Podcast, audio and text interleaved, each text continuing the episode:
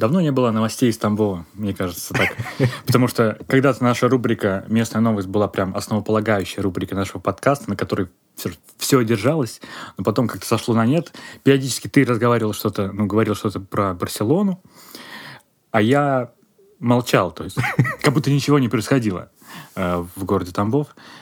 Но, скорее всего, это не так. Новость, про которую я сейчас хочу тебе рассказать, я пропустил практически. Mm. И это постфактум новости. Э, возможно, что-то было еще в Тамбове, а я просто не сходил в местные новости все это время. Я начал даже думать перед вот подкастом, попадалось мне за последние там полгода что-то интересное. Но единственное, что я вспомнил, я помню, тебе просто так это говорил, когда мы созванивались просто так, редкий случай, что я был подписан на группу ВО «Пик Тамбов». я потом посмотрел, как это переводится. Это Всероссийское общество охраны памятников истории и культуры. Типа большая организация, типа ну, общая государственная филиал в Тамбове. Но я там смотрел, Дим, какие, какие есть красивые там дома, памятники в, в Тамбове области, типа, что там нужно отремонтировать, как это сделать, там, кому написать. Ну, как-то чувствовал себя какой-то инициативный, что хотя бы подписался на это. Но в какой-то момент я увидел в группе, вот в этой охране памятников и культуры, новость, что типа у нас вот в Тамбове э, на севере стоит постамент э, российско-французской дружбе. Типа, давайте его снесем.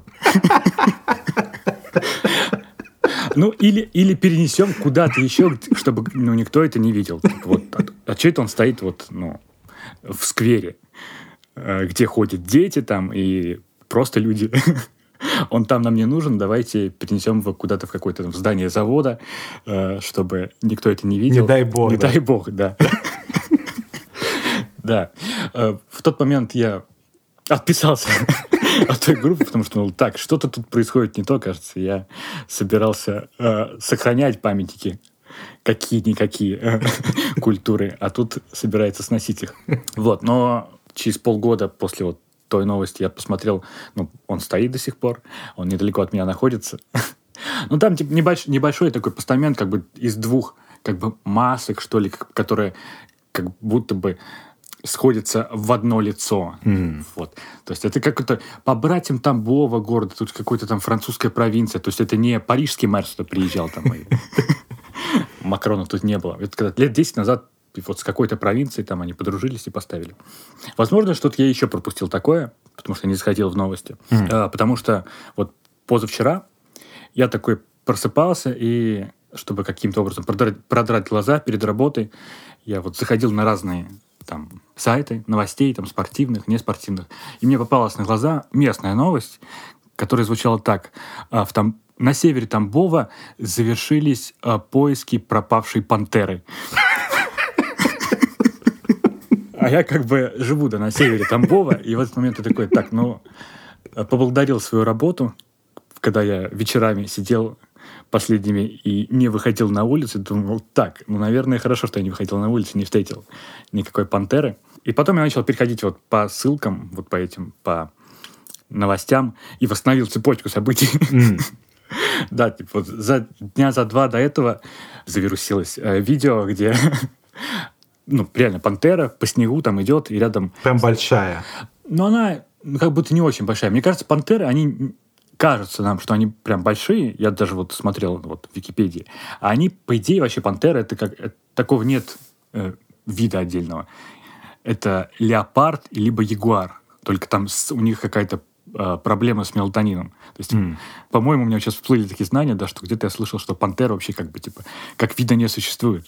А леопарды, они не очень большие, типа, они, ну, ну как, я не знаю как волк, может быть, то есть вот как большая собака такая. Прям. Mm. И, в общем, да, на этом видео там, тут пантера найдет около клетки с собакой, что-то на нее смотрит там. Но нет какой-то агрессии, просто они там вот. Прям в городе? Или это какая-то сельская? Там, наверное, был частный дом скорее. Mm. Потому что, ну, я живу, да, в многоквартирном доме, но прям вот недалеко, типа минут 7, если ты выйдешь, то там ты можешь э, выйти ну, в частные дома такие, ну, она не сельская местность, по идее, это, наоборот, был когда-то ну, относительно зажиточный там поселок по, по меркам российским. И потом просто, типа, город постепенно, ну, э, разрастался, и, mm. и где-то вот в этих э, заборах э, увидели пантеру. И, естественно, это там произвело какой-то, ну, в соцсетях, в тамбовских всяких там подслушано, там все остальные, вот, кто там. А, Во всех этих группах фурор полнейший, типа люди такие, о боже мой, что происходит? И, по-моему, в большей степени запустил вот этот, ну, обсуждение группы типа приюта животных, М. которые, э, причем, на удивление Липецкого, я так не понял, почему, типа как-то то ли им разрешено на государственном уровне там поиски пропавших животных вот на М. территории Тамбова, то есть вот какая-то история, ну почему-то это Липецкий был приют для животных, они написали, что вот нам поступил вызов, что по северу Тамбова бродит пантера, и типа мы поехали ее искать. И вот оттуда начались все вот эти вот репосты, все такое, обсуждение того, что, ну, нужна ли, почему вообще у людей пантеры, домашние животные. Вот, и буквально через пару дней в этой же группе ну, типа, они ответили, что это какая-то запутанная история. Хозяйка нам сейчас позвонила, этой пантера, сказали, что эта пантера уже в Москве, типа, она не потерялась. То есть, и, и вот потом дальше какие-то пошли э, истории, полиция об этом говорила, то есть какие-то другие люди, что а, ну, суть их была такова, что типа, ну, никакой пантеры не было. Что что-то кто-то перепутал, в общем. Да, я под... но я на этом не остановился, я потом начал рыться вот в других каких-то в пабликах, и там нашел ответ, типа, хозяев пантеры, которые, вернее, друзей хозяев пантеры, типа, которые там прям большой э, ответ написали, что вот они обвиняли якобы как раз вот этот приют, что он на этой теме пытался э, э, набрать, как, э, как обычно говорят в провинциальной прессе, да в любой прессе, тем, молодежным словом хайп. И да, там узнал, что действительно у кого-то есть пантера, но этот человек большей частью живет в Москве. А, Он иногда приезжает в Тамбов, и да, с этой пантерой, там они где-то там на каких-то фотосессиях принимают участие. Ага. Он иногда, иногда ее выгуливает, и, возможно, кто-то снял ее и типа выложил в интернет, а потом кто-то репостнул это со словами, что вот ну, сбежала пантера. И началось, типа, вот всем. Э, Очень много триггерных, наверное, слов было. Там, там пантера, Тамбов, типа, сбежала. Я думаю, что? То есть в итоге пантера офици- как бы она прям официально существует или или да, Она, да, официально официально существует. Там было Ага. даже... Я нашел видео, как хозяин пантеры едет на машине, и сидя с пантерой в машине, она вот на переднем сиденье едет, и он куда-то, ну, выруливает там какой-то поворот направо, и он говорит, я нахожусь в Москве, а там, ну, типа, за окном все золотое, я понял, ну, это Москва, точно. Вот. И на самом деле, вот это, он как-то назвал его по имени, это, по-моему, самец. Типа, он не потерялся, он его там гладит, типа, все хорошо с нами, типа, вот, все такое. Типа, не знаю, почему, почему там вот э, такой сыр-бор э, получился, но он уже там с, с нами тут три дня. Что за человек неизвестно, да? То есть это просто неизвестный персонаж.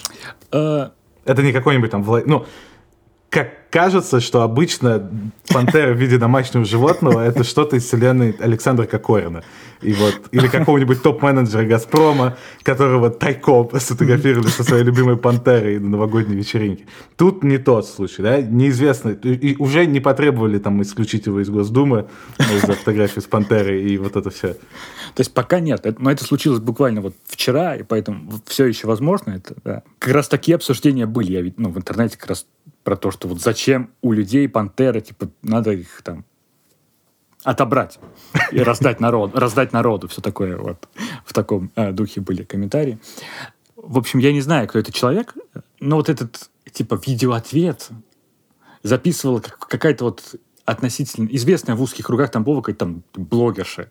Типа Ага. она... Я знаю, что у нее э, розовый лимузин, типа. И- Э, Вполне и сочетается, да.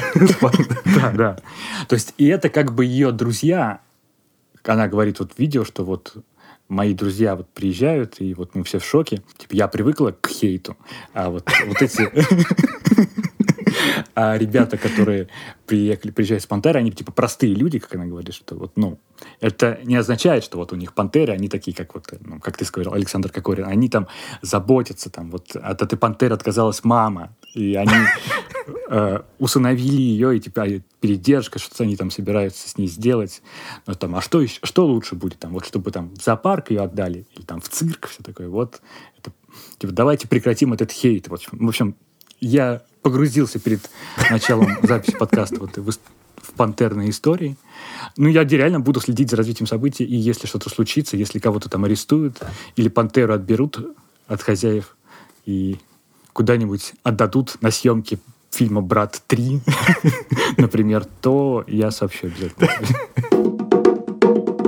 Ну, от «Пантер» по нашей доброй традиции к быкам. Наши знаменитые переходы. Не помню, упоминали ли мы это в прошлом выпуске, но помню, что после эпизода, когда я рассказывал о Мадриде, я сказал, что вот в Мадриде у меня возникло стойкое ощущение, что надо побольше как-то изучить Испанию, побольше посмотреть там, разные регионы и города и вообще путешествовать внутри страны чуть больше, чем раньше. И, собственно, наступил Новый год, и удивительным образом я начал исполнять э, вот это свое желание. И в начале этого года, в январе, мы съездили в Андалусию mm. на неделю. И если не считать Мадрид, то это первый мой такой большой регион за пределами Каталонии, где я оказался. Естественно, было очень интересно как и ожидалось. И там, в том числе одна из причин, почему было особенно интересно, это как-то так вышло, что в этот раз мы много ездили на автобусах между городами, не на поездах, там, как mm-hmm. обычно, или там, на чем-нибудь еще, а на автобусах. А, там, это было удобнее, там, часто дешевле и прикольнее в том плане, что ну, на поезде все-таки он слишком быстро идет, там, хоть ты смотришь в окно, но сложно составить какое-то четкое впечатление. А здесь из-за того, что мы внутри одного региона много ездили на этих междугородных автобусах и видели много сельской местности, то есть впечатление сложилось прям от, по всему региону, а не только там по крупным городам, в которых мы были. И забавно, что самый первый, собственно, автобус, в который мы запрыгнули, внезапно был в Малаге, э, куда мы вообще не планировали ехать. А, и получилось так, потому что то есть у нас был рейс из Барселоны в Севилью, который там идет час, типа на самолете. Но когда мы подлетали к Севиле, выяснилось, что там какие-то последние четыре дня э, была очень странная погода, и из-за этой очень странной погоды были очень низкие облака. А, мы подлетали, уже прям было заметно, типа, за 20 минут до того, как мы должны были приземлиться в Севиле, что, ну, абсолютно все внизу в облаках. То есть не видно ни проблесков даже города, вообще ничего, просто все в облаках, и они супер там глубоко где-то у земли.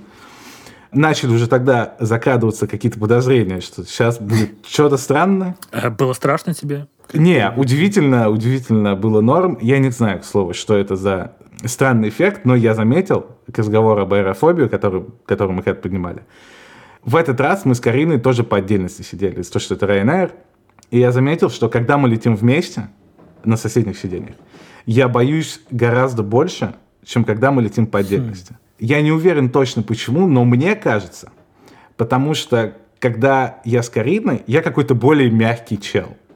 Типа, я, там, мне страшно, я могу взять ее за руку, там, знаешь, типа, и сказать там что-нибудь там, типа, а. помоги, там, что-нибудь такое. И я себя чувствую каким-то таким, вот более каким-то мягкотелым, более таким, каким-то вот, как будто меня кто-то оберегает. А когда я лечу один, я такой, типа, я крутой парень. я, я без шансов, что там девушка на соседнем сиденье узнает, что я чего-то боюсь в этот момент. И я такой, я абсолютно расслаблен и уверен в себе, типа, все под контролем. И как бы, говоря как бы подсознательно себе это, я реально чувствую себя нормально. И вот это вот уже, я потом вспомнил как бы все наши предыдущие полеты, и реально каждый раз, когда я лечу один, я как бы делая вид для окружающих, что я супер крутой парень, я себя в этом убеждаю, и мне не страшно. А когда я с Кариной, я такой сразу, ох, нет, где твоя рука? И все. И как бы я запускаю вот эту какую-то паническую Ты нашел, реакцию. Нашел что-то, да. Да, да, да, вот это. В прошлый раз, когда я в Люксембург летал, была теория про то, что вот нужно смотреть по сторонам и в окно, чтобы не было ощущения клаустрофобии. Сейчас к этому добавился еще нужно сидеть одному и строить из себя крутого парня. И вот в сумме вот эти вот, мне кажется, два фактора, они прям решают в моем случае абсолютно все. Да, возвращаясь к полету в этот раз, а, собственно, да, объявили, что мы вместо Севильи летим в Малугу, что, с одной стороны, было прикольно, потому что сразу ощущение, сейчас будет приключение, сейчас вот будет что-то необычное. А с другой стороны, из всех городов, куда мы могли приземлиться вместо Севильи, это, наверное, был самый худший вариант в этом случае, потому что там, из Малаги в Севилью нет прямого поезда. Там можно только типа с пересадкой делать такой крюк довольно серьезный. э, что было не очень. Но, к счастью, Ryanair очень быстро все это разрулил. Мы только приземлились в Малаге, там прошло буквально минут 20, приехал автобус, и, собственно, вот первый автобус, э, на котором мы прокатились по Андалусии, mm-hmm. был автобус из Малаги в Севилью. И это было прикольно там, с одной стороны, потому что как раз из-за необычной погоды, из-за низких облаков, когда мы ехали из Малаги в Севилью, как бы он там чуть в гору забирается в начале, когда мы забрались в гору, облако было настолько низким, что мы, вот автобус, просто это обычная автомобильная дорога, и мы ехали сквозь облако. То есть облако прям mm. висело на земле. Это практически как туман. То есть, но это не туман. Это, это не туман. Это, облако. это не туман. Наверное, потому что когда в тумане, он как бы, ну, плюс-минус однородный, что ли, uh-huh. какой-то. Ну, то есть вот он просто там одного цвета, одной плотности на Земле. А тут именно как бы облако, которое ты как бы в него заезжаешь, все такое облачное, туманное, потом там через 10 секунд ты из него выезжаешь, другое облако, которое менее плотное там, mm-hmm. и там более прозрачное. Ну, то есть это именно, да, это именно облака были. И второе мое развлечение в этом автобусе, которое я потом перенес на всю поездку, и которое я теперь в будущем планирую продолжать, я не знаю, в курсе ли ты, я впервые об этом узнал, когда Фернандо Торрес перешел в Ливерпуль потому что Nike тогда сняли офигенскую рекламу про Торреса в Ливерпуле, типа там весь Ливерпуль сходит с ума и превращается как бы в испанский город. Типа там в барах паэлью подают вместо там каких-то английских mm-hmm. блюд. Все там танцуют фламенко, учатся девушки, еще, ну, всякие испанские такие штуки. И в частности, самый первый кадр, открывающий эту рекламу, это такой зеленый холм там в Ливерпуле, в сельской местности, и на нем черная металлическая фигура быка. И это так эффектно как-то в рекламе смотрелось. У меня кадр этот, я там эту рекламу 100 тысяч раз смотрел, и он запомнился мне. Но я никогда не думал погуглить, типа, почему бык. Я просто, ну, бык, там, Испания, символ Испании, вот. Ну, почему это был именно на холме такой черный металлический силуэт быка, я не знал. А тут я открыл карту, просто смотрел, сколько нам еще ехать до Севильи, и увидел, что там в какой-то момент около трассы, прям, по которой мы едем, будет что-то под названием «Бык Осборна». И я тыкаю на эту отметку в Google Maps и вижу, что там вот этот бык, то есть это металлическая, черная, большая фигура быка. Я погуглил, что это, и оказалось, что это просто офигенская история. В общем, в каких-то 60-х алкогольный бренд испанский, который там ультра старый, с 18 века, а, запустил новый алкогольный напиток, там, новая марка бренди. И они думали, каким образом отрекламировать эту новую марку в бренде, и придумали, что они поставят вместо классических билбордов у дорог вот эту черную фигуру силуэт быка. И на нем будет написано там, вышел наш новый бренд, там вот, вот это все. Сначала там он один появился, потом чуть больше, чуть больше. В итоге в какой-то момент по всей Испании в рандомных местах у трасс были раскиданы вместо билбордов вот эти гигантские черные быки. Потом там с течением времени принимались какие-то законы в стиле, что не разрешается ставить билборды слишком близко у дороги, потому что это отвлекает водителей. Их там переносили чуть дальше. Потом, типа, текст нужно на них убрать, потому что если водители будут отвлекаться и читать текст, вероятен шанс аварии и так далее. В общем, принимались там раз в 10 лет разные законы. Из-за этого вот эти штуки с быками, они как бы все отодвигались дальше, дальше, дальше. То есть там сначала на 20 метров от трассы, потом там еще на 15, и чтобы они оставались заметными, их просто увеличивали в размерах. И в итоге, как бы, сейчас они практически всегда на каком-то участке трассы, где есть какой-нибудь холм, и как бы на вершине холма стоит вот этот гигантский бык. Mm. И уже давно это как бы не считается рекламой, потому что там уже на них нет названий бренда. Это просто прям просто черный лист железа, силуэт быка. И сейчас их, по-моему, осталось типа 90 с чем-то, короче, во всей Испании, в разных регионах. Большинство из них в Андалусия, в Валенсии там типа 14, там в Андалусии 20, там в Кантабрии какие-то 3, и, короче, вот они раскиданы по всей Испании. И в какой-то момент они превратились уже, уже как бы пропала вся вот эта связь с этим алкогольным брендом, там, с рекламой и всем таким. Это просто стала какая-то известная такая испанская штука, и она превратилась прям в символ страны. И когда в какой-то момент приняли там очередной закон, что там и такое уже нельзя у дорог ставить, то там жители, типа, прям в буквальном смысле там отвоевали и защитили этого быка, потому что это уже культурное какое-то наследие Испании, что вот вдоль испанских трасс в случайных местах стоит этот гигантский силуэт быка, и они раскиданы по всей стране.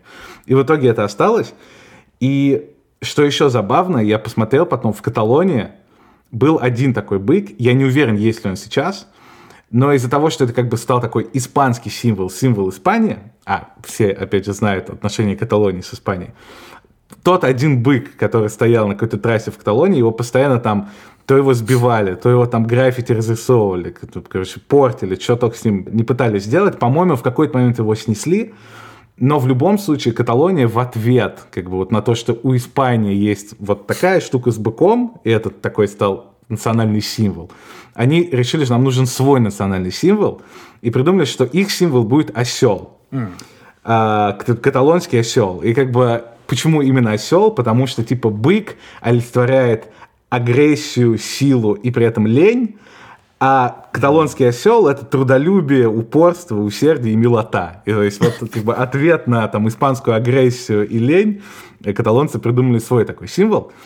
Он, к сожалению, как бы в другом, он просто там всякие значки, наклейки вот такого плана, то есть вот именно у трасс такого нет, у трасс только быки, но быки совершенно выдающиеся. Я как бы никогда бы не мог подумать, что такая простая просто штука может такую радость вызывать. Я, собственно, за вот то время, которое мы были в Андалусии, увидел трех, добавил в коллекцию. У меня еще типа теперь 89, по-моему, мне осталось по списку. У меня теперь есть там как минимум 89 причин выходить из дома в, в ближайшие 30 лет. Но на самом деле очень круто, когда ты едешь по какой-то пустой дороге, и вокруг ничего нет, особенно если это какой-нибудь закат там или рассвет, и потом ты видишь холм, и постепенно как бы из-за холма, как ты едешь, появляется гигантская фигура быка. Он просто неимоверно эффектно смотрится, и когда это солнце еще светит, просто супер круто. Максимально простая штука, но очень эффектная, поэтому вот это было еще одно мое развлечение, потому что на пути из Малаги в Севилью их аж два было. И вот я один так увидел буквально одним глазом, после этого начал смотреть, что это такое, и второго я уже прям ждал типа за 15 минут, и Карине говорил, все, так бросай все дела, смотри в окно, потому что ты должна снять это на видеокамеру, а я должен насладиться своими глазами. Потому что мне нужно и документ, что я видел, и, и проникнуться моментом. И вот я как бы говорил, 15 секунд, 15 секунд до БК, полная готовность. это, это, это, это, это было отлично, и да, очень круто. Ну, я посмотрел сейчас, да, в Гугле, реально очень круто выглядит.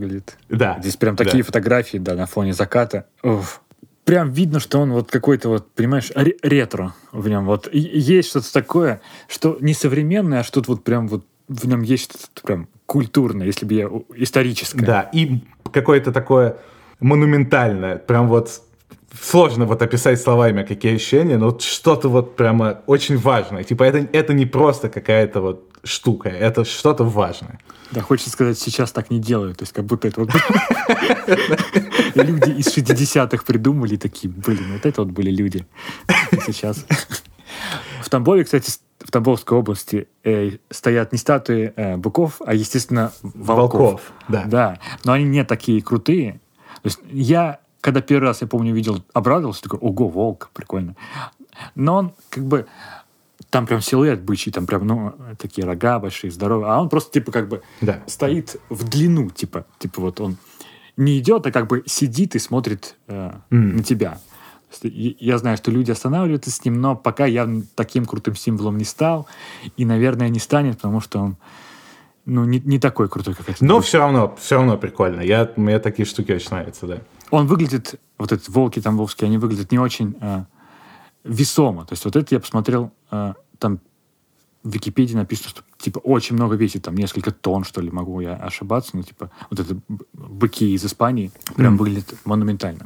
К слову о 60-х, мне кажется, это одно из моих абстрактных впечатлений от э, Андалусии. Я не знаю, возможно, это какой-то мой бзик, но у меня почему-то южные места, там южные регионы, южные страны ассоциируются вот с чем-то немножко ретро, с чем-то mm. винтажным. Наверное, еще из-за того, что юг обычно там во многих моментах более отсталый от севера, типа менее э, активно развивается, и часто там более бедный, чем север. Наверное, как-то вот, вот это у меня все сложилось, какой-то образ, что вот юг — это чуть-чуть путешествие во времени туда, как бы назад, лет на 30 назад, что вот там они догоняют.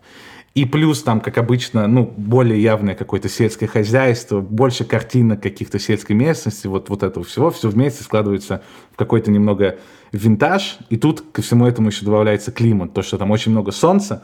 Как мы с тобой обсуждали, желтый фильтр. Я не знаю, как это работает, но когда я был там, естественно, я не видел никакого желтого фильтра, естественно, там все было норм, и я еще думал, надо не забыть сказать Артему, что желтого фильтра нет. Но когда я сейчас тебе рассказываю об этом, у меня в голове пропускается через желтый фильтр. Все, что я как бы помню, как, что я видел, у меня это пропускается через сепию, зернистость и желтый фильтр. Я не знаю, что это. Что, что за загадка, да? Что, почему столько образов каких-то абстрактных в голове от, от юга, но вот у меня тоже было так, и мне очень понравилось, короче. Mm. И второе из таких абстрактных ощущений, особенно оно было в городе под названием Кадис. А мы были в Севиле, в Кадисе и в Кордобе трех городах Андалусии. И вот в Кадисе он самый маленький из них, на берегу э, Атлантического океана и очень близко к Африке. Ну, прикольная атмосфера. И вот там как раз было ощущение, здесь уже, наверное, у всех юг ассоциируется с чем-то расслабленным.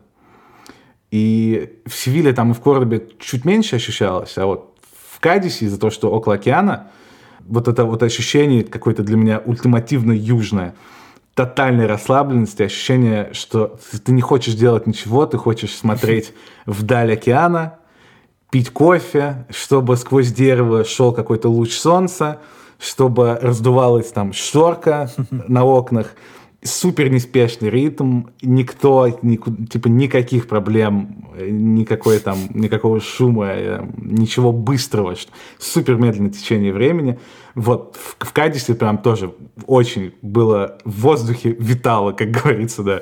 А, вот, вот, вот это ощущение и смешивалось а, с ощущением из 60-х и какого-то винтажного старого уклада жизни. В общем, вот это мне в Андалусии очень понравилось, и, наверное, такое вот могло возникнуть только в каком-то южном там, регионе, в южном штате.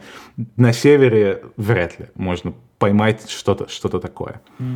Еще мы с тобой как-то давно обсуждали, что там, практически все стереотипы, которые там у всего мира есть об Испании, это там они все на самом деле родились в Андалусии от фламенко, от того же, которое реально было везде. Ну, то есть просто тупо везде. Там любая, всякие там шоу фламенко, там, ну, то есть всякие бары, где танцуют этот фламенко. Естественно, в сувенирных магазинах там половина предметов крутится вокруг фламенко, там на открытках танцуют девочки там в этих платьях. Сами платья, собственно, то есть были целые магазины одежды, где продавались только платья для фламенко, там и ничего другого. Очень было заметно. И самое такое прикольное, то что уличные музыканты, мне кажется, 90% уличных музыкантов, которые мы видели в Севиле, как минимум, это, собственно, были чуваки, играющие на гитаре, и рядом с ними девушка, которая танцует фламенко. Mm. В наряде, мне кажется, я видел там из всех уличных музыкантов, которые там были, наверное, там только один был, просто какой-то типа чел, играющий рок-музыку на гитаре. И это, это, это реально круто. То есть даже абстрагируясь там от того, что это уникальная штука, и этим она прикольна, это действительно впечатляет, даже когда это просто какое-то уличное представление. То есть там скилл прям, ну, очень мощный. Скорость, с которой отстукивается вот этот ритм ногами, ну, типа, он безумный. То есть обычный человек, как бы, это, это не какой-то скилл, который можно там приобрести за там три месяца. Это вот явно. То есть это, типа, годы тренировок и еще там супер физическая форма. Потому что, ну, вот это длится, наверное, минут там пять, одно выступление в рамках, видимо, одной песни, или не знаю, как это правильно назвать. И девушка, которая танцует фламенко, она мокрая насквозь просто после этого, mm-hmm. потому что, ну, там ноги двигаются с какой-то невероятной скоростью. То есть э, ты можешь назвать это высоким искусством? Я, я, специально сделал уточнение, даже на таком, на уличном уровне, потому что, потому что я не был э, на каком-то прям шоу-шоу э, фламенко, и я не могу, это опять история, где я не могу оценить, насколько скилл э, там человека, который выступает на улице, отличается от скилла человека, который как бы профессионально этим, там, зарабатывает деньги этим. Возможно, они э, делают то же самое, но не потеют при этом. Возможно, да. Им, им легко. Да, да, это, это, это хорошая теория. Ну, в общем, да, это, это реально было. При, при всей своей туристичности, ну, какой, понятно, что это отдает чем-то таким, что вот в, туристи... в местах, где много туристов, там дают шоу, которое больше всего ассоциируется. Что-то в этом такое есть, что мне не очень нравится в современном мире. Но, тем не менее, да, как скилл это, это выглядит очень круто. Mm. Еще было прикольно, что, опять же, мне кажется, это типа самое религиозное место, в котором я был, где именно религия прямо из, из каждого просто угла. Абсолютное доминирование Иисуса на, на каждой улице. Просто тонна, просто на каждом доме мозаикой или Иисус, или кто-то из святых. Что удивительно, он как бы, он даже встроен в стены, то есть там ты идешь и думаешь, что это просто стеклянное окно, а потом ты проходишь, и это не окно, а как бы внутри дома такая небольшая выемка, закрытая стеклом, и там просто гигантский, типа, Иисус просто, типа, огромный Иисус. Офигеть. И даже в ресторанах и барах, то есть ты заходишь в любой бар, и на стене будет картинок типа 40. То есть на одной стене будет 40 картинок там с иконами, с Иисусом, со святыми, прям в каждом божьем баре. И... Каждый, каждый Но божий соверш... бар. Каждый божий бар, да. да. Заголовок есть, окей. Эту, эту, миссию, эту миссию мы закрыли на сегодня, да. И особенно еще запомнилось, когда мы в какую-то пекарню зашли, чтобы купить там какой-то сэндвич. И тоже там, как обычно, уже в этот момент неудивительно было, что везде все в гигантских фотографиях Иисуса. И там прям еще над стойкой, как бы, где там всякие багеты лежат, гигантская надпись Боже, благослови там наш хлеб, типа. Mm. Ну, то есть просто какое-то неимоверное количество, количество религий, и просто, короче, она везде. Еще, кстати, забавно, что там у Каталонии при всей своей там нелюбви к Испании флаг, цвета флага те же самые. То есть у Испании желто-красный, там, и у Каталонии желто-красный. Андалусия при этом, несмотря на то, что это вроде прям вот то, что все и называют Испанией, у них цвета флага зелено-белые, а, то есть там такие же, как в какой-нибудь Саудовской Аравии, например, там, или у Пакистана. Mm.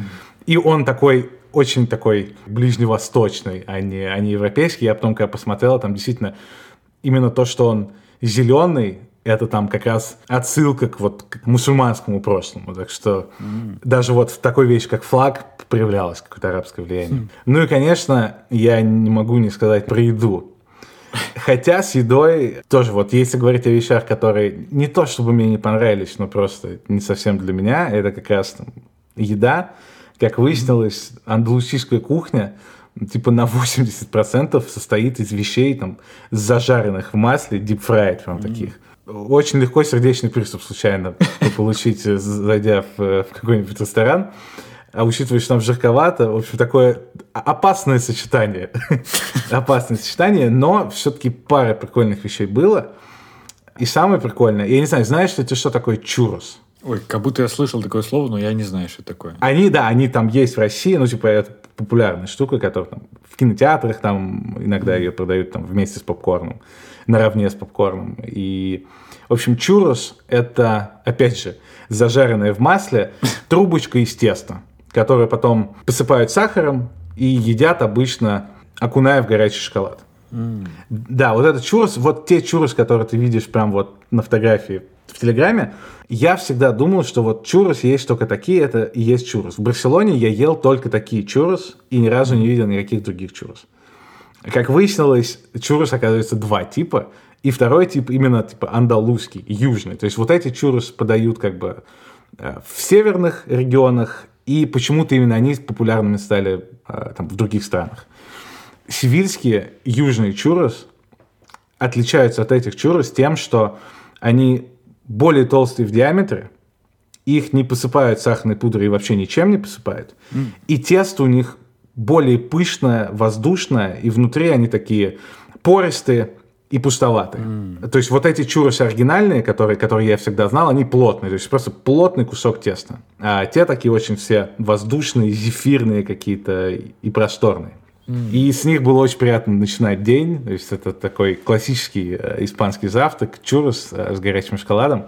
А в Барселоне я так не поступаю, потому что я не очень люблю, как я сказал, те чуррос. Здесь это просто был, было идеальное сочетание. Еще из хороших блюд на рынке в Кадисе, где был просто офигенский рынок э, с кучей всякой вкусной еды. Там я съел ривуэльта. Это, по сути, омлет. А, ну, то есть это, это даже не омлет, а то, что в России, кажется, называется яич, э, яичница-болтунья. А, там на английском scrambled eggs. А, это, в принципе, оно. По- По-моему, главное отличие в яичнице болтунья и в scrambled eggs, даже если ты их делаешь с чем-то, типа там с сыром там, или с помидором, там, или с беконом, с овощами, с чем угодно, все-таки это ты ешь яичницу, в которую чуть-чуть добавили чего-то. А тут меньше яиц, больше начинки. И это больше ощущается как не, вот, не яичница, а какое-то блюдо. И вот, в частности, в Кадисе я ел эти ревуэльта с чоризо, пропитанными сидром, и с морковкой, которая очень была уместна, потому что она была на тонкие, маленькие разрезаны полосочки, которые при этом еще обжарены были. И то есть текстура была прикольная во рту, что было как бы мягкое яйцо, жестковатая морковка и чоризо еще. Ревуэльтас мне тоже очень зашли. Еще из прикольного, не конкретно из блюд, а из, из концепта. Почти в любом ресторане. Я, как бы такое точно есть в других местах, но здесь прям такое ощущение, что везде было. Во всех ресторанах э, ты можешь любое блюдо взять и как просто целое блюдо полноценное, и как закуску, то есть маленькая порция. Э, И то есть там вместо одного блюда ты можешь съесть там четыре маленьких, которые по цене в итоге выйдут как одно, но ты при этом попробуешь там четыре разных штуки. И клево, что это было везде, прям, ну вот абсолютно во всех ресторанах, где мы были, везде была такая опция, что гениально, абсолютно. Вот, в общем, в, в целом а, Андалусия произвела просто отличное э, впечатление, несмотря на пару недостатков. Теперь я еще сильнее укрепился в, в том, что нужно, нужно по Испании покататься хорошенько, хотя мы даже тут не удержались. И за пределы Андалусии на один день мы все-таки уехали, потому что совсем рядом Португалия. И как человек, который обожает, как уже понятно по этому подкасту, пересекать границы на, как бы, на каком-то там, на автобусе, пешком или на чем-то таком, э, пересечь еще вот испанскую, португальскую границу, тоже было прикольно. И в Португалии мы съездили в город под названием Тавира, где было внезапно неимоверное количество англичан. Там, как, насколько я понял, там ну, просто много англичан на пенсии переезжают на побережье вот, Атлантики португальская, и там, там есть более крупный город, видимо, где в основном все тусуются. И оттуда они ездят на какие-то автобусные экскурсии, вот в тот город, где были мы. И то есть, то есть я сказал, что в Севиле ориентация на туристов большая, а тут была ориентация на богатых пенсионеров из Британии, потому что даже объявления по продаже квартир и все такое, и тут они все были на английском языке, и все были очень-очень дорогие. Типа там не продавались вообще просто квартиры, там продавались только особняки, обязательно на английском языке. И там, ис- исходя из того, что абсолютно в каждом баре было четыре англичанина и там один португалец на всех, и на улице везде слышал английская речь, это явно было направлено вот на ребят из Бирмингема, которые в 70 лет э, приехали э, расслабляться в Португалии. Что, что да, что тоже было забавно. Вау, сколько впечатлений. Сколько впечатлений и у тебя от этой поездки, и уже у меня. Я прям так заслушался. Но у меня один вопрос. Купил ли что-то ты себе из этой поездки? Взял ли какой-нибудь ты сувенир? Перекликаясь э, с давней э, историей о том, что я как я меняю одежду обычно в жизни, что я не хожу в магазин просто там, где я живу, а что я куда-то приезжаю, осознаю, что я выгляжу очень плохо, выбрасываю всю свою одежду. Я купил куртку, в общем, да. И, и выбросил ту куртку, в которой я был, прям вот просто в мусорку на улице, и, и купил себе новую Вау. куртку. Я думал, ты скажешь, что ты купил платье для фламенко. что-нибудь. Ну, Для Карины, например. Ну, блин, вот эта вот твоя история с выбрасыванием ну, одежды своей просто в мусорку, это для меня прям так у- у- вау. Это, возможно, ни в чем в другом я не хочу быть так сильно похожим на тебя, как в этом. Но почему я спросил про, про сувениры и покупки? У меня в последнее время такое ощущение, что я слишком много покупаю. И на, и на этой фразе я, конечно, понимаю, что, что настало время другой нашей любимой рубрики это проблемы белых людей, да? Я слишком много покупаю. Отлично. Ну да, когда находишься внутри проблемы, тебе не кажется, что это прям проблема белых людей. Когда ты сейчас сказал, я хотел прямо спорить. Да нет же, нет. Да, есть о чем задуматься, есть. Вот, ну да, возвращаясь к покупкам. По-моему, вот уже даже в подкасте если обратить внимание, идет вот эта вот сквозная линия с, с покупкой моих наушников, которые не оправдались, ну, AirPods. То есть и периодически все равно я что-то говорю, там, что я что-то купил. Ну, там, от MacBook до там, чемоданов. И я вот не знаю, либо это я просто загнался, думаю, блин, чересчур, чересчр много, вот все эти, капитализм поглотил меня. И я как-то не делая ничего важного, а типа замещаю какие-то э, свое собственное, не знаю, развитие кавычках или что-то более интересное, что я могу делать, я замещаю это там выбором и покупкой чего-то. Вот, я, например, купил чемоданы. В прошлом выпуске рассказывал про это. А, они прикольные. Прямо сейчас у меня ноутбук стоит на одном из чемоданов, и я записываю подкаст. В нем я там, ну, положил много чего и положил себе на стол. Прям, ну, прикольно. Я прям рад этой, этим покупкам. А я купил их три, и, в принципе, все пригодились. Но я как бы, понимаешь, я не остановился на этом. Нет, я тебе не буду говорить, что еще... Нет такого, что я купил что-то еще, купил еще чемоданы. Но мне понравилось сам факт, что я вот типа, совершил прикольную покупку, и я периодически захожу вот, ну, на Авито с тех пор и думаю, так, а что mm. же есть еще? Типа, у, меня, у меня нет в голове определенного чего-то. Такой, я просто смотрю, захожу в предложенные профили, там кто-то продает чемоданы, о, зайду, а что там, о, какая-то лампа, нужна ли? Добавлю в избранное. Или то есть я не фанат советских вещей, это я ну, точно, типа, я не хочу там собирать весь дом из этого, но mm. у меня вот сам какой-то вот механизм поиска, что, ты, что что-то есть в мире,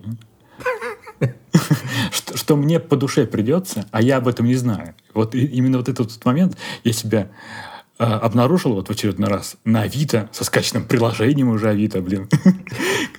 как я что-то вбиваю туда. И на этом моменте загнался. Да, ты сказал про часы, например, вот как раз вот часы, ё-моё.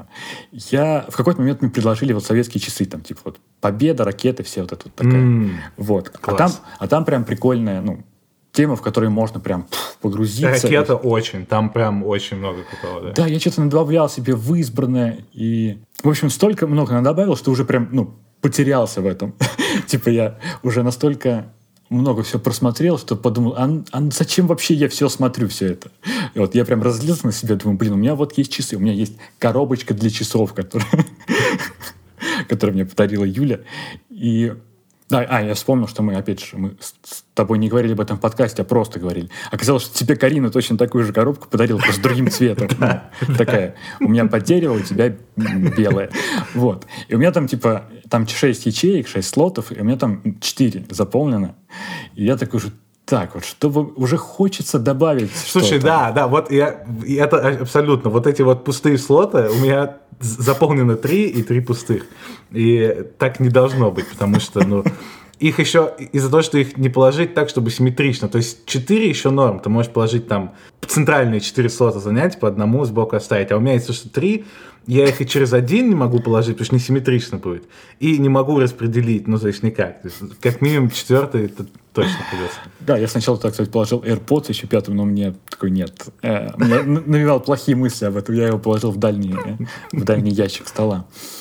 Вот, я уже начал думать, так, вот 4, но если я куплю, мне будет 5, а мне вот еще нравятся вот эти, может мне избавиться от моих каких-то из четырех, типа, я уже начал продумывать, так, я хочу вот эти часы там подарить своему, э, там, сыну своего друга. У меня такая уже в голове прекрасная картина возникла, как мы, так я приезжаю к нему, там, в, мы в гостях, я спрашиваю, а ты что, ну, увлекаешься часами?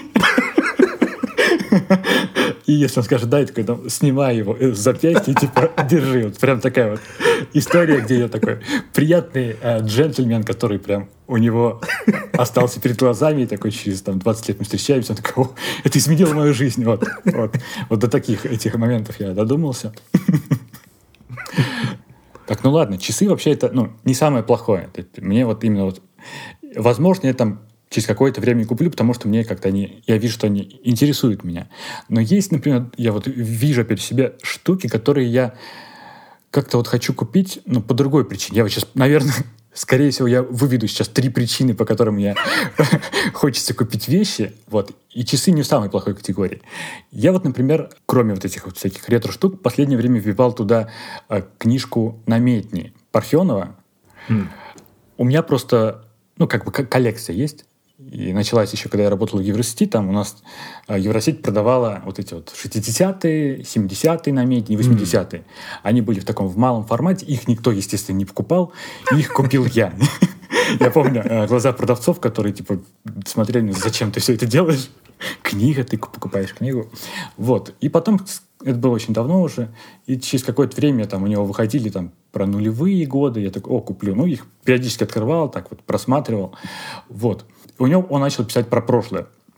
Вот у него есть книжка про 20-е, про 30-е. Я вот как раз на них mm. охотился, потому что их уже в магазинах нет. И я периодически пивал, смотрел там что-то, списывался, такой, и мне пару раз ответили, что вот уже продали. Возможно, кстати, потому что как раз у Парфена в этот момент вышло большое интервью на Ютубе, и все такие mm. начали пивать туда. Возможно, вот я опоздал в этот момент. И я где-то около недели так делал, и потом как-то вот увидел у женщины ну, продается книжка с 46 по 60 год. Я такой, о, прикольно. Ну, написал ей, она такая, да, у меня она есть. Я такой, ну, согласились. И типа я вот сейчас отправлю. То есть в момент, когда она отправляет, там как-то списываются с меня деньги. То есть, но она пока не отправила, сказала, вот я завтра отправлю. Я так как в предвкушении ходил, ходил, что-то смотрел, потом ну, обратил внимание ну, на свои книжки, которые лежат. Я вижу, у меня такая же книжка есть. С 46 по 60 год. То есть она вот как раз куплена в тот момент, ну, вот как раз вот до кучи. То есть есть те, которые я читал там про, как я сказал, с 60 по 80 90 А вот это, я видел, что она появилась, купил ее, но забыл абсолютно, что я ее купил. И, нач... и вот спустя, там, например, два или три года э, начал ее искать на Авито. И вот мне, мне было как-то так, фу, тошненько. Думаю, блин, Артем, ну ты, ну ты, ты что, просто хочешь купить книгу, потому что ты не хочешь ее прочитать, ты хочешь быть человеком, у которого есть такая книга вот в своих этих в своей голове? Ну, нет, слушай, ну это разное, разное. И как бы иметь законченную коллекцию, это не все равно, что купить что-то, потому что тебе нравится представлять себя человеком, который делает это что-то. Я, например, в свое время, как и ты, по-моему, я очень любил журнал про спорт. Ну, то есть, mm-hmm. там, если на меня что-то там в журналистике повлияло там сильно, то это там, журнал про спорт 2008-2011. И я не с самого начала начал читать, наверное, где-то с 2009, с 2010 начал покупать регулярно про спорт, и у меня были выпуски там типа с 10 года по 15, там, скажем. А вот самый первый, там, шестой год, седьмой, восьмой, девятый у меня не было. И тоже я, ну это давно уже было, лет 10 назад, я увидел там Mm. Объявление точно не на Авито, мне кажется, в группе ВК там в какой-нибудь. Да, точно, в группе ВК журнала про спорт, собственно, где чувак продавал абсолютно, у него были все номера просто за всю историю, он продавал, а, он не продавал даже, он просто отдавал mm. бесплатно, потому что он что-то переезжал куда-то, а там гигантские, ну, гигантское количество этих журналов было. И я заказывал такси, потому что невозможно было их повезти. Я ехал на такси туда, сказал водителю, подождите секунду. Мы выперли с ним просто три короба этих журналов про спорт.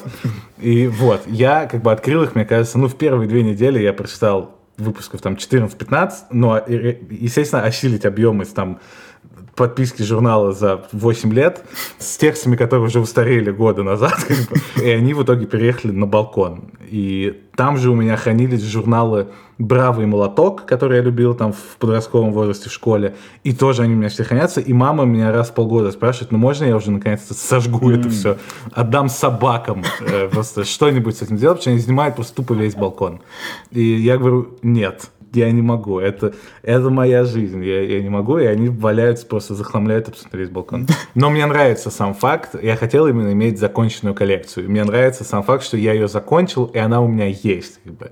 но при этом читать уже не обязательно, но я хочу знать, что доступ к этому у меня есть. Кстати, мы бы э, идеально с тобой подошли, потому что я сейчас понял, у меня была коллекция там с шестого года по десятый, а потом после десятого я, я переехал из Мичуринска а в Тамбове не продавался проспорт. Почему-то. Mm. То есть он продавался только в Мичуринске, я перестал его покупать. А, но вот эта бережливость, я, естественно, я тоже. У меня лежит у родителей в ящике, там, в стенке, там целая гора вот этих журналов, и у меня даже ну, мысли нет, чтобы выбросить. Я взял несколько с собой, ну, вот здесь у меня в квартире где-то есть, там что-то почитать. Ну, немножко, опять же, почитал, но потом положил куда-то, и они мне постоянно по квартире где-то, то я их в одном месте найду, то в другом. Юля как раз прям недавно меня спрашивала, может, ты там, ну, отдашь кому-то или продашь как раз ну, на Авито. И я нет, говорю. Я прям сказал такими фразами, как ты сейчас про журналистику. Такой, если есть что-то, что повлияло на меня, то это журналы про спорт. Я не могу выкинуть свое прошлое. А, но также еще я подумал, опять же, если как в оправдании себе или просто вообще почему так, что я, похоже, дитя, дитя двух рынков. Mm. Я одновременно хочу быть ну, и бережливым, потому что во мне есть вот это вот воспитание какое-то вот советского прошлого, там вот что если что-то есть, то выбрасывать ну, не стоит. Если, мне кажется, зайти сейчас к моей бабушке там на чердак и в сарай там, а я туда заходил, да, я открывал там старые э, шкафы, а там, там я увидел в одном, там, по-моему, три сломанных чайника электрич, электрических. Там, я их помню в детстве, такой Philips, такие толстые, прикольные, но я думал, что их уже выбросили. Они нет, они стоят и чего-то ждут. То есть вот есть это поколение, которое ну, вообще ничего не выбрасывает. Я каким-то образом пытаюсь, но мне все равно сложно. Да, это один тип, вот один тип рынка. Но в то же время я вырос там в 90-е и там в нулевые, когда вот это хлынуло, ну, западный, западный капитализм, куча всего, богатый выбор, изобилие. И я в то же время, ну, из-за того, что вокруг меня все это окружало, я хочу купить что-то. То есть я одновременно хочу и беречь, что у меня есть, и не боюсь это выкидывать. Но в то же время я иногда хочу что-то купить, а иногда и не иногда. И мне, если я покупаю, то я вижу, что вещей слишком много, и в этот момент у меня начинает э, Э, кризис происходит, я думаю, что мне делать?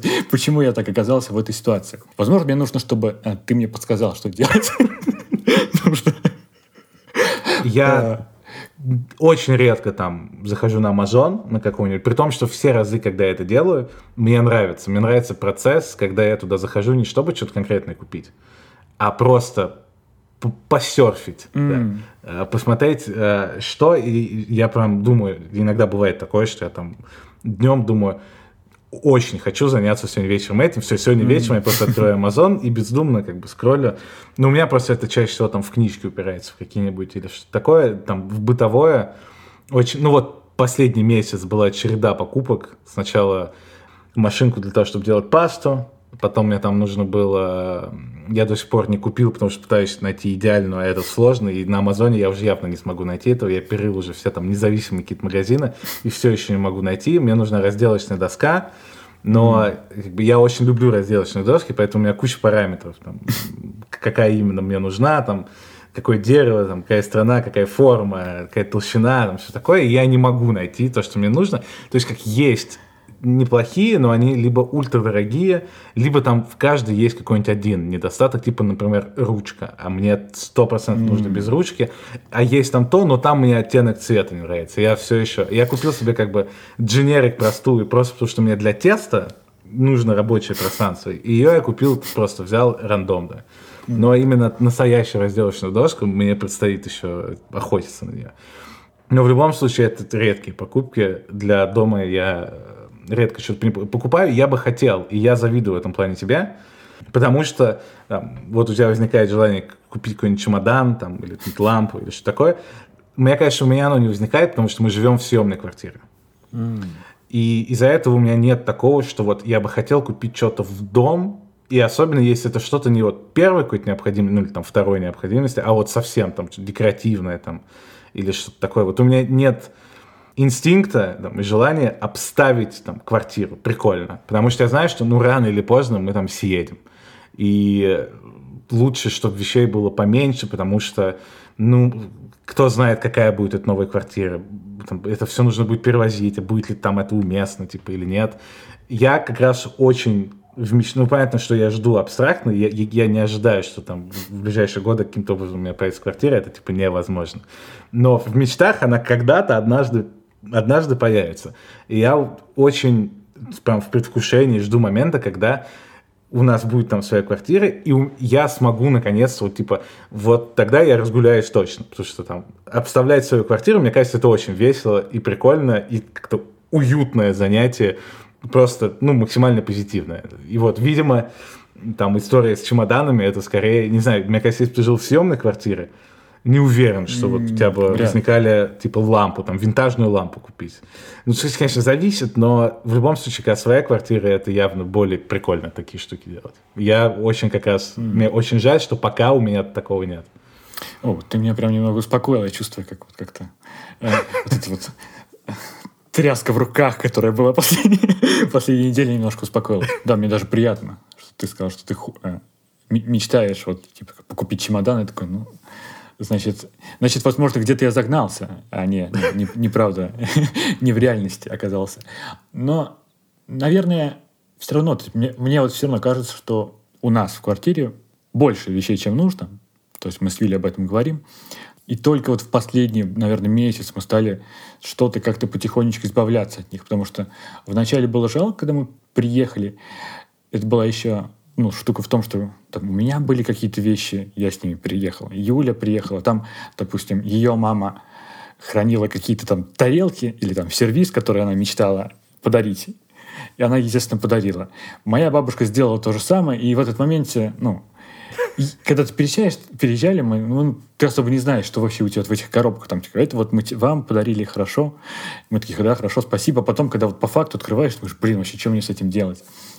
И там они вот были все равно вот какие-то тарелки, они прикольные, например, вот бабушкины есть. Но они в посудомойке их не помоешь, потому что у нас есть посудомойка, потому что там золотая каемочка, думаю, блин, вот я буду положу, она сотрется, вот этот рисунок, ты- ты, блин, бабушка расстроится, если я увижу, если она увидит это.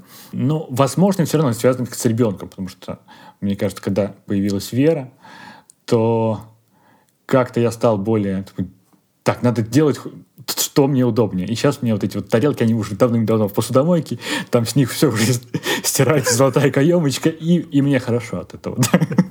Мне нормально. И в последнее время реально стараюсь избавиться от вещей.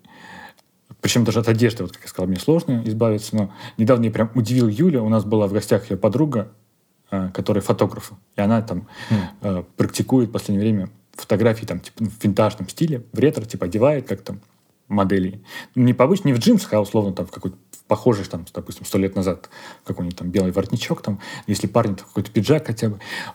И я ей отдал там какой-то свой пиджак, который я не носил. Типа я просто вот, они там разговаривают, я пришел такой, типа, Даша, ты, тебе не нужен этот пиджак для для э, съемок. Нашел тренч, который у меня был, висел в шкафу, когда-то я купил в секонде, там, типа, лет шесть назад, и поносил год, и потом я его боялся выкинуть, потому что не знал, что с ним делать. И прям мне полегчало после этого. А еще до этого я там первый раз продал ну, свою куртку на, на сайте объявлений. То есть я там зарегистрировал, она где-то у меня месяц висела.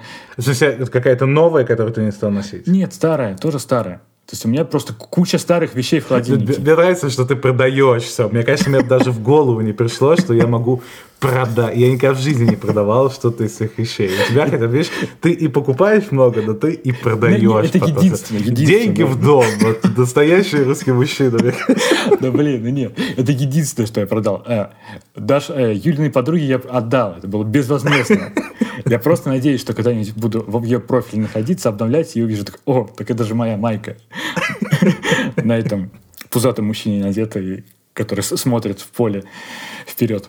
Ну да, ты прав в плане, что отдать кому-то почему-то сложнее. Я, я уже года три не доеду в место, где принимают вот, ну, вещи. Я те- когда-то тебе говорил про это. У меня тоже сейчас лежит куча каких-то вещей. Я их, мне их жалко выкинуть. Я их не хочу отвозить родителям, потому что там ну, типа, просто гора какая-то опять моей старой одежды.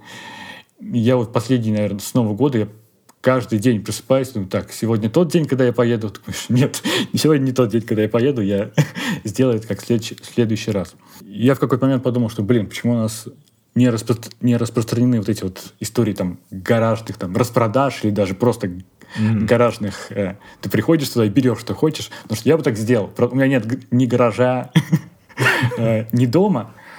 Но вот когда ты пересмотришь эти американские фильмы, и даже я видел у Карины и у тебя в Инстаграме, что вы что-то брали оттуда, там, какие-то книжки. Я в России это вообще не видел никогда, чтобы просто что-то лежало такое, ну, и, и каждый мог там прийти либо купить, либо взять, вообще нет. Скорее там где-то, если где-то это лежит, то можно это там человек украдет скорее в каком-то. Нет, здесь более того, здесь даже есть то ли в каждом городе разные дни недели, то ли в каждом районе, но, короче, в нашем районе в среду вечером а, люди вытаскивают на улицу какие-то предметы из мебели именно, что им уже им не нужно, там какие-нибудь стулья, кресла, там, там, картины какие-то там, mm-hmm. ну там очень много, там светильники, вот абсолютно любая мебель именно в среду. Типа. Mm-hmm. Ну то есть они выносят это на улицу, оставляют у подъезда, кто угодно может это взять, и если это никто не берет, то именно в среду приезжает там гигантский мусоровоз, который именно с мебелью вот это все забирает, и, собственно, все это тогда там, на свалку уезжает. То есть, но перед тем, как это уедет на свалку, весь вечер там все выходят на улицы, ходят, смотрят там, что происходит. А из мебели мы ничего не брали, но опять же, потому что это, это не наша квартира, мы ее снимаем. Возможно, если была наша квартира, мы бы из мебели что-нибудь э, взяли, потому что, ну, конечно, большинство там ни о чем, но просто что-то старое. Но бывают прям классные какие-то вещи. У вас же тоже есть история такая, что типа, ты покупаешь книги, выбираешь книги, но потом не читаешь? Или ты все-таки читаешь книги? Я их просто с гигантской задержкой типа читаю. Ну, то есть я mm. покупаю, а читаю через полтора года. Я помню, да, цитату. Почему Никита Киселев так часто упоминается в подкасте? Нужно его позвать, мне кажется. Мне кажется, пришло, да, да, да, пришло время. А, в нашем, да, прошлом подкасте как раз про футбол Никита что-то там говорил, да, цитату Умберто Эко, по-моему, он сказал, да, что типа, да. главная мудрость э, в непрочитанных книгах. Да, да, да, да. да. И, и в тот момент мне прям очень понравилось, потому что у меня тоже есть такая история, когда ты загораешься какой-то темой и такой, ну, прям ищешь что-то про это. Религия, допустим. Я что-то там читал э, год назад, не помню, откуда мне это пошло, но думаю, так, хотелось бы узнать что-то ну, вообще там глобально, там, ислам, ну, христианство, католичество, все такое там. Это. Я вспомнил, так, я вот здесь вот от какого-то чела еще в другом каком-то подкасте слышал там про какого-то... О, сейчас я не вспомню. Про какого-то румынского э, ученого, который прям написал несколько книг там про вот это, про религию, там прям прикольно написано. Я такой, ну, закажу, да, я когда-нибудь прочитаю. Ну, вот год лежит, а она мне просто вот, ну, в ящике там за монитором. И это у меня, например, да, происходит практически с любой темой, которой я интересуюсь. Помню, я как-то тебе говорил про лекции вот этого ученого Юрий Лотман там в 80-х. Mm. Я потом, естественно, там купил все его книги, там, которые э, можно было найти, потому что мне в тот момент очень понравилось. И я такой, ну, там, разбор творчества Пушкина, э, роман Евгений Онегин, там, э, в его понимании, там, в толковании. Ну, я прочитаю про это, мне же про это интересно. Но в тот момент, когда я, вот, я получаю книжку, я такой, блин, ну, красиво, она красиво выглядит, я кладу ее в шкаф, и все. То есть, да, есть какие-то, ну, точно, как ты сказал, что, к которым я приду там через год, или там через полгода, через два, но я уверен, что у меня есть какие-то книжки, которые я там, ну, стоят лет семь. Да, я вот сейчас даже вспомнил одну из них, по-моему, первая покупка на, книге, на книжном магазине, вот этот «Лабиринт», когда появился, там, mm. лет восемь назад он появился, я сказал книгу про Первую мировую войну. Там какого-то э, западного автора, историка. И вот все эти восемь лет я где-то прочитал страниц, ну, 50 где-то. Каждые два года я начинаю, мне вроде бы интересно, потом меня отвлекает что-то, я кладу ее на полку. И вот эта вот штука мне не нравится, да, не нравится мне эта штука. Забавно, что такая история, как у тебя с книгами, у меня с, с, с едой и с сырами, в первую очередь, что, мне кажется, отлично отражает наши характеры. Как бы, кто про духовную пищу, да, а кто про, про, про настоящую. Да. Не, в последнее время я кажется, я какой-то псевдоинтеллигент, который окружает тебя книгами, на самом деле не такой, какой он. Он просто хочет, я хочу таким казаться. Да, у меня такая проблема с сырами, да, штука в том, что там, ну, в России, как все знают, а, там, какие-то уже там 8 лет заблочен пармезан. Что сейчас явно не главная проблема России, но когда я в 2017 году или там в 2019 я кому-нибудь говорил, что знаешь, кстати, в России пармезан заблочен, этому ну, никто не мог поверить просто такой фразе, да и я до сих пор, э, до сих пор не могу в нее поверить. Но поскольку это Россия, если в России есть хоть, было хоть что-то хорошее, да, Э, так это то, что как бы любую проблему можно решить благодаря поиску просто в интернете достаточно дотошному. И в общем, я как бы на какой-то 15 странице Гугла нашел какого-то подпольного чела, это было прям вот реально, типа, experience каких-то 80-х. А, э, то есть я ему писал на вот, у него было какое-то подставное имя, и он там общался со мной только в WhatsApp, и он какими-то там окольными путями возил в Россию всякие там итальянские продукты, испанские, всякие вот, прошуты, там ветчина, сыр, колбаса, вот это все. И я у него заказывал просто писал в WhatsApp, типа, я хочу там 300 грамм пармезана, там 200 грамм того-то, 400 грамм. И он привозил мне, типа, посреди ночи. То есть встречи всегда были посреди ночи. Ночью. Да, да. Это прям сейчас я говорю, типа, о 2015.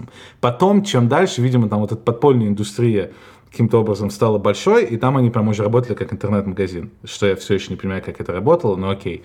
Но в начале, когда там, видимо, им страшно было, что вот их схватят, потому что была эпоха еще в России, когда апельсины давили тракторами, если, если ты помнишь, да? Ужас, ужас. Да, да, да, да. Ну и, в общем, видимо, тогда все боялись делать что-то нелегальное в этой области, и поэтому все, все встречи посреди ночи. Да, и все это я веду к тому, что я у него заказывал вот эти все штуки, они были довольно дорогие из-за того, что это окольными путями, там куча комиссий всяких. А, поэтому я не мог часто покупать их, у меня не было денег столько, чтобы так часто есть пармезан итальянский. Но, когда я покупал, сырная тарелка у нас сегодня вечером, и как бы все это сразу почти съедалось там, ну или на какой-нибудь следующий день. После того, как я переехал в Испанию, я могу зайти в любой магаз, и там будет просто 150 этих сыров, и 150 вообще всего, о чем я даже подумать не мог тогда, там, в, то, в то время, когда нужно было ночью встречаться с челом, и он из, из плаща доставался мне да, кусок пармезана. Но мало того, что я их там, сейчас я уже даже перестал покупать, очень мало. Я в России нелегально ел гораздо больше сыра, чем тут легально я могу есть. Но даже когда я их покупаю, я их откладываю, я думаю, ну, как бы, я просто купил, потому что мне понравилось, я отложил, он полюба стух просто через месяц, я регулярно выбрасываю, мне кажется, я больше денег трачу на продукты, которые я выбрасываю, потом то, что я не успеваю. Что-то сегодня не хочу, завтра не хочу. В России не стоял вопрос, хочу или не хочу это просто как будто мне золото приносили в коробочке, и, разумеется, я набрасывался на него сразу и просто разъяренно просто запихивал в себя там этот вкуснейший сыр, потому что, возможно, завтра я не смогу это уже сделать, и чувак его схватит, как бы, и арестует. И все, на этом поставки сыра закончатся. А сейчас у меня, я просто, я покупаю, я потом это лежит в холодильнике три месяца, я это выбрасываю, или я вообще не покупаю, потому что думаю, все, не хочу. Ну, если что, я в любой момент могу купить, в итоге я просто не покупаю это. А есть ли у тебя сожаление, вот, когда ты выбрасываешь? Ты видишь, что сыр испорчен? Да, конечно, но я каждый раз думаю, блин, никогда... То есть все-таки у тебя есть сердце, да? Никогда больше я так не поступлю, и каждый раз происходит. Вот буквально типа вчера, причем мы нашли просто там французский магазин клевый и новый сыр. Купили его один раз, попробовали, потому что это под Новый год было. Вот это единственная причина, почему я его в итоге не выбросил, а успел съесть, потому что типа новогодний стол. Мы попробовали, он был очень вкусный, мы обязательно купим еще. Через неделю я купил, и вот он пролежал этот месяц. Вчера я выбрасывал в помойку, вот целиком не закрытый, как в закрытой, как прям в закрытой упаковке. Забавно, да, я только сейчас вспомнил, что ты был фанатом сыра, а в последнее время от тебя, ну, нет никаких там сырных сторис и сырных там этих сообщений в, в мой телеграм. А там лет шесть назад, как раз, да, тот самый 2015 помню, ты меня удивил тем, что ты скинул ссылку на Тамбовскую сыроварню и спроси, спросил меня, типа, а вот ты не знаешь, вот тут, вот, ну, норм вообще в этом, в этом месте сыр? Я такой, так, что? Что Тамбове есть сыроварня? Ты, видимо, искал тогда, где можно да, купить. Да, да, да. Я, я, я, пытал, я помню, я пытался... Ну, то есть у меня был один вот этот стрим с подставками из каких-то европейских этих стран через чуваков каких-то рандомных. И плюс я хотел найти какую-то российскую сыроварню, ну, которая проверенная, типа, была бы. И вот, да, видимо, я тогда в поисках был. Я после этого заходил туда, я нашел, да, mm. это место, и, и пару раз покупал. Мне понравилось, да. То есть я не стал фанатом сыра, как ты. Но я помню, что я когда зашел, то как-то ощущал себя неловко. Думаю, блин, как-то чересчур круто в этом месте, чересчур много сыров. Здесь я не знаю про них ничего. Так, но мне нравится, что ты меня успокаиваешь вот в этой, в этой части подкаста, потому что, да, я боялся, что ты сейчас меня просто э, разгромишь и скажешь, что да, я чересчур много покупаю. Но да, если, опять же, если выводить какой-то прям вот список э, причин, почему я покупаю, ну вот самое неприятное, это как раз вот, когда мне скучно, это какая-то видимость деятельности. Я не знаю, чем себя занять, и вот, вот захожу туда, и не с радостью серфер, ну, серфер в этом там, на Озоне или на Амазоне, а как-то вот просто вот ищу, чем, чем бы себя, да, чем бы себя занять, да. Да, есть какие-то штуки, которые я вообще исключаю, ну, типа там, испортились ботинки, там, допустим, то купил новые, это, типа, ну, логично. Или сломались наушники, купил новые. Вот. Еще хорошая тема, такая нормальная, когда ты представляешь как-то вот какое-то новое время года или новое, нового себя, и, и вот, чтобы приблизить покупаешь что-то. То есть у меня вот такое было, и есть, наверное, с какими-то сверенными штуками. Я там, когда я еще зимой там купил книжки, там, допустим, на три, э, когда будет три года ребенка, там, я А-а-а. увидел, что прикольная, там, продается какая-то скидка, я думаю, о, я так покупал, и на том же самом Авито встречался. Типа вот я их положил куда-то вниз, потому что сейчас мне не пригодятся, но я хочу, ну, это будущее, и как бы я сейчас о нем забочусь, и как бы мне, мне приятно в этот момент. Кто знает, ну, что будет в России там через три года. Возможно, тут не будет книг вообще там, например, я не знаю. Если, чтобы не так безумно звучало, но с часами же тоже такая штука может быть. Ты, когда ты выбираешь что-то прикольное, ну, чисто, чисто для красоты, для какого-то вот именно вот эстетического удовольствия, но у меня, например, представляется там весна. То есть сейчас я не хочу носить часы, потому что как mm. ты давно здесь не был, но тут э, холодно, в куртках и там особо не видно. То есть я лучше, мне приятнее дома носить часы, когда я там, например, работаю и хожу. На улицу нет. Но я вот представляю весну, вот это какой-то вот новый циферблат, зеленый, тоже хочу зелень. Вот. И, и, и именно вот купить э, сейчас и как-то приблизить этот момент, ну да, мне mm. вот это вот нравится. То есть, мне кажется, я сейчас исправился в твоих глазах и не стал таким сумасшедшим. Еще одна штука, наверное, да, последняя, когда ты, когда, ну, я, я не буду говорить за всех, когда ты покупаешь что-то, потому что ты чем-то увлекся и хочешь как-то вот закрепить себя там, чтобы вот, mm. ну, типа я вот тут, да. Это, мне кажется, вот как раз джерси с футбольными. Да, да. Очень прям подходит. Здесь, наверное, тоже, типа, могу относиться, что это что это, ну, нормально, да. То есть вот я начал смотреть американский футбол, тут, тут же там на две футболки.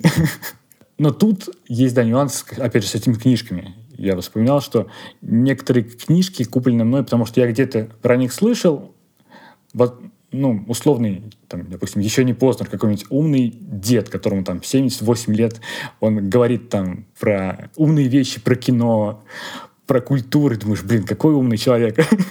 И он там упоминает какую-то книгу, я такой, именно этой книги не хватает мне, чтобы стать таким умным э, человеком, как этот э, бородатый мужчина или седая женщина. Вот, я покупаю эту книжку, ну, когда-то действительно она ну, может сделать меня ну, умнее, но иногда это типа как вот поставить какую-то, не знаю, там, иконку на этот, на капот автомобиля, типа просто вот так вот. Я заряжен энергией этой книги. Вот эта фигня мне не нравится. Вот, наверное, вот от этого я хотел бы избавиться, когда ты такой, ну, покупаешь, чтобы стать кем-то. Не просто потому, что тебе там, действительно заинтересовался этой темой, и прям вот сейчас начнешь ты что-то делать, или там ты знаешь, что хотя бы там через полгода или год. А, ну, есть такая у меня фигня, штуки, которые я купил, такой, типа, блин, я хочу, я хочу вот к этим людям, но я не с этими людьми, ну, хотя бы куплю вот это.